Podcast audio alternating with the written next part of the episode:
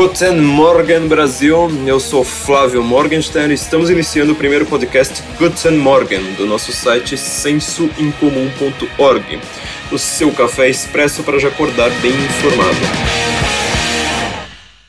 Bom, enquanto o impeachment de Dilma Rousseff encabeça as preocupações nacionais, fatos locais e transnacionais dialogam sob os narizes arrebitados da classe falante brasileira. Jornalistas, acadêmicos, especialistas, os componentes do palpitariado, que hoje abarca qualquer subcelebridade, vlogueiro, craqueiro, perfil de Twitter com milhares de seguidores. Nesta semana, na primeira cúpula do Mercosul que foi frequentada pelo recém-impostado presidente da Argentina, Maurício Macri, houve também a primeira troca de farpas entre este presidente liberal, que já posou para uma foto segurando o livro As Seis Lições de Ludwig von Mises, e o governo bolivariano da Venezuela, representado pela figura da chanceler Delcy Rodrigues. Macri pedia libertação dos presos políticos da Venezuela, mas a encarregada de assuntos estrangeiros acusava Macri de ingerência em assuntos internos venezuelanos. Uh, esta mesma Venezuela que está prestes a criar um parlamento paralelo caso o caudilho Nicolás Maduro perca as eleições conforme é previsível. Rodrigues mostrou-se bem versado em bolivarianês, trazendo consigo fotos de atos de violência nos protestos contra o tiranete Maduro. Estava muito bem preparada, esperando as acusações de Macri. Segundo Rodrigues e a versão oficial venezuelana, estes presos políticos seriam terroristas que merecem ser punidos. Embora as tais fotos apenas mostrem mortos e chamas, sem nunca deixar claro quem é o causador. Tais imagens, todavia, são prova o suficiente da necessidade de repressão brutal pelo regime eternamente chavista da Venezuela contra os presos políticos, como se houvesse algo autoprobante contra eles. Estas acusações de terrorismo são discurso único e virulento na Telesur, em sites de esquerda aparentemente moderada, que só tem Maduro como um amigo. Sites que, na hora do aperto, repetem a cantilena de que a Venezuela é líder em direitos humanos. Na típica estatística de dados recortados da realidade e fontes obscuras, tão típicas do debate político latino-americano. Enquanto Macri e Delcy Rodrigues trocavam farpas sobre um problema de ditadura e totalitarismo, Dilma Rousseff, única em seu idioleto, repetida como uh, bolivariana em crise, saudou o espírito democrático da Venezuela, o que foi descrito pelo jornal argentino La Nación como uma felicitação ao próprio Maduro. Curiosamente, a mesmíssima Dilma não se dispôs a invocar a cláusula democrática do Mercosul para averiguar as infrações aos direitos humanos no regime do amiguinho socialista do século XXI. É, ela afirmou que a cláusula democrática existe no Mercosul, mas exige atos determinados, não pode ser invocada de maneira genérica. Os atos determinados são claros para qualquer um cuja língua não seja o de um mês, sobretudo as prisões arbitrárias e a dura repressão nas suas. No dia 25 de novembro, por exemplo, um opositor de Maduro, Luiz Manuel Dias foi assassinado a tiros em pleno comício.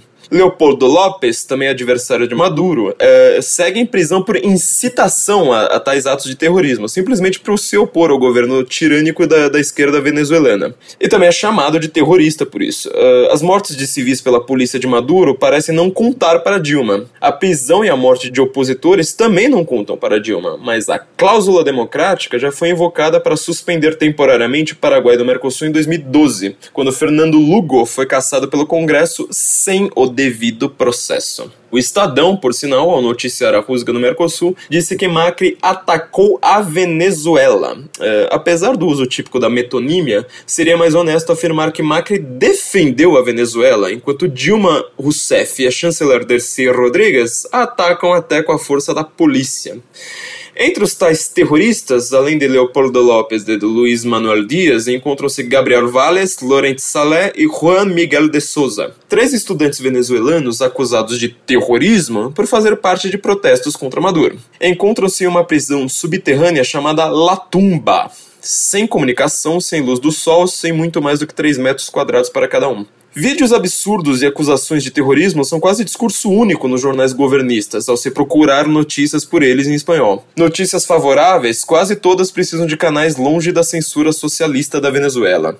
É uma situação internacional análoga a fatos regionais aqui no Brasil, que são sempre transmitidos pelos noticiários como se não fossem coligados. Basta se pensar nos protestos nas escolas em São Paulo, que, seguindo para e passo a dinâmica de movimentos de massa de 2013, já tiveram black blocs, confrontos com a polícia e pautas cada vez mais genéricas e esvaziadas de objetividade. Bom, se antes essas eram ocupações, ou o termo correto na verdade seriam invasões de escolas contra o fechamento das mesmas, tais ocupações permanecem mesmo após o governador tucano Geraldo Alckmin prometer não fechar nenhuma escola e nem realocar os alunos. É, numa medida que, além de economizar muito dinheiro do Estado sem cortar nenhuma vaga, faria bem aos professores. Ou por acaso algum dos idealistas estudantes paulistas se perguntou se é melhor aos professores se focarem em apenas um ciclo ou se é melhor lidar com todos os ciclos educacionais de uma vez em uma única escola. É, a desculpa para as ocupações agora é por verbas para a educação e, claro, fora a Cunha. Quando Dilma Rousseff anunciou que poderá cortar 9,4 bilhões da educação, sua suposta prioridade sob o slogan publicitário Pátria Educadora, quantos jovens idealistas que apenas querem aprender matemática e história crítica fizeram qualquer muxoxo de protesto? Agora que o impeachment ficou nas mãos do Senado, chefiado por Renan Calheiros, política com pinta de gangster há muito mais tempo e com somas muito mais voltosas e com muito mais poder em mãos do que Eduardo Cunha, algum jovem idealista que quer verbas para educação está gritando fora Renan ou protegendo um dos políticos mais corruptos do país, que por mera coincidência, claro, prefere ficar do lado de Dilma Rousseff na batalha pelo impeachment.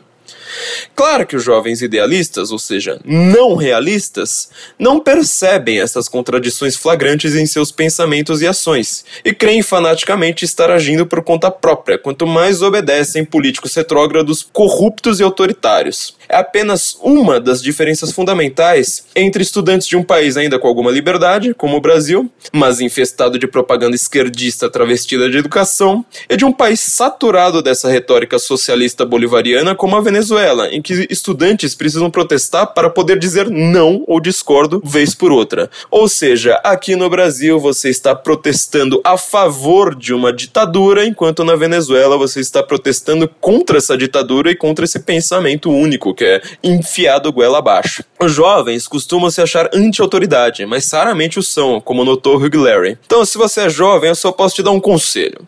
Cala a boca, meu. O ser humano já é um bicho que quieto já tá errado. O adolescente é uma espécie de gente em seu estado mais gentível, algo como gente ao cubo. É uma bomba de hormônios, frustração sexual e música ruim. Quando você é jovem, o melhor a fazer é ler bastante e se abster de opinar.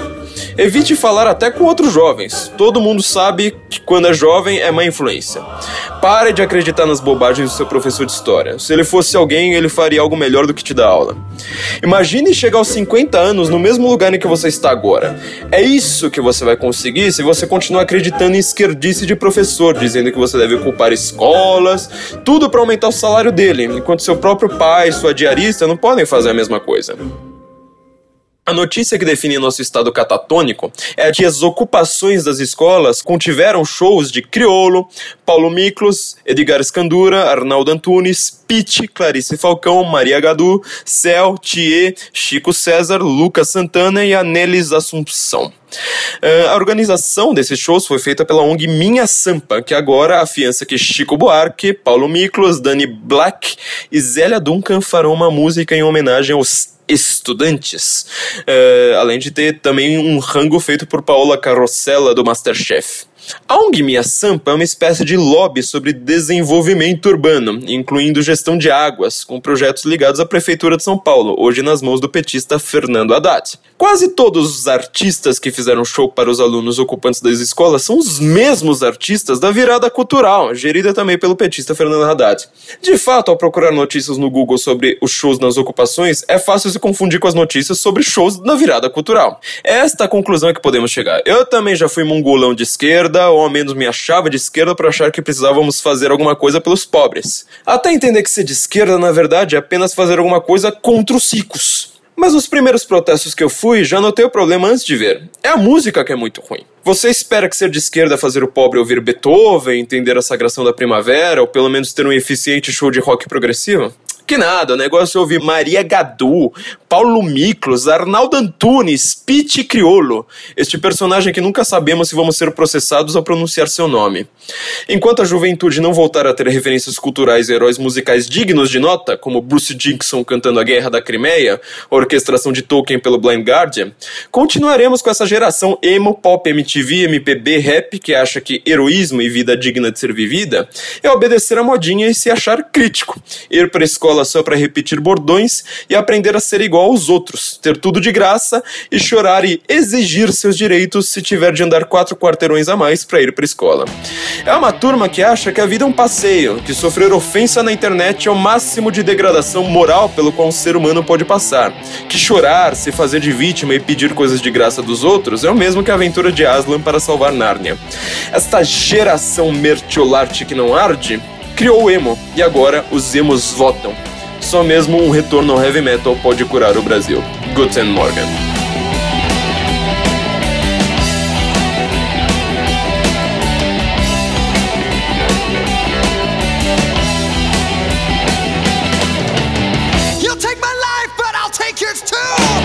You fire musket, but I'll run you through.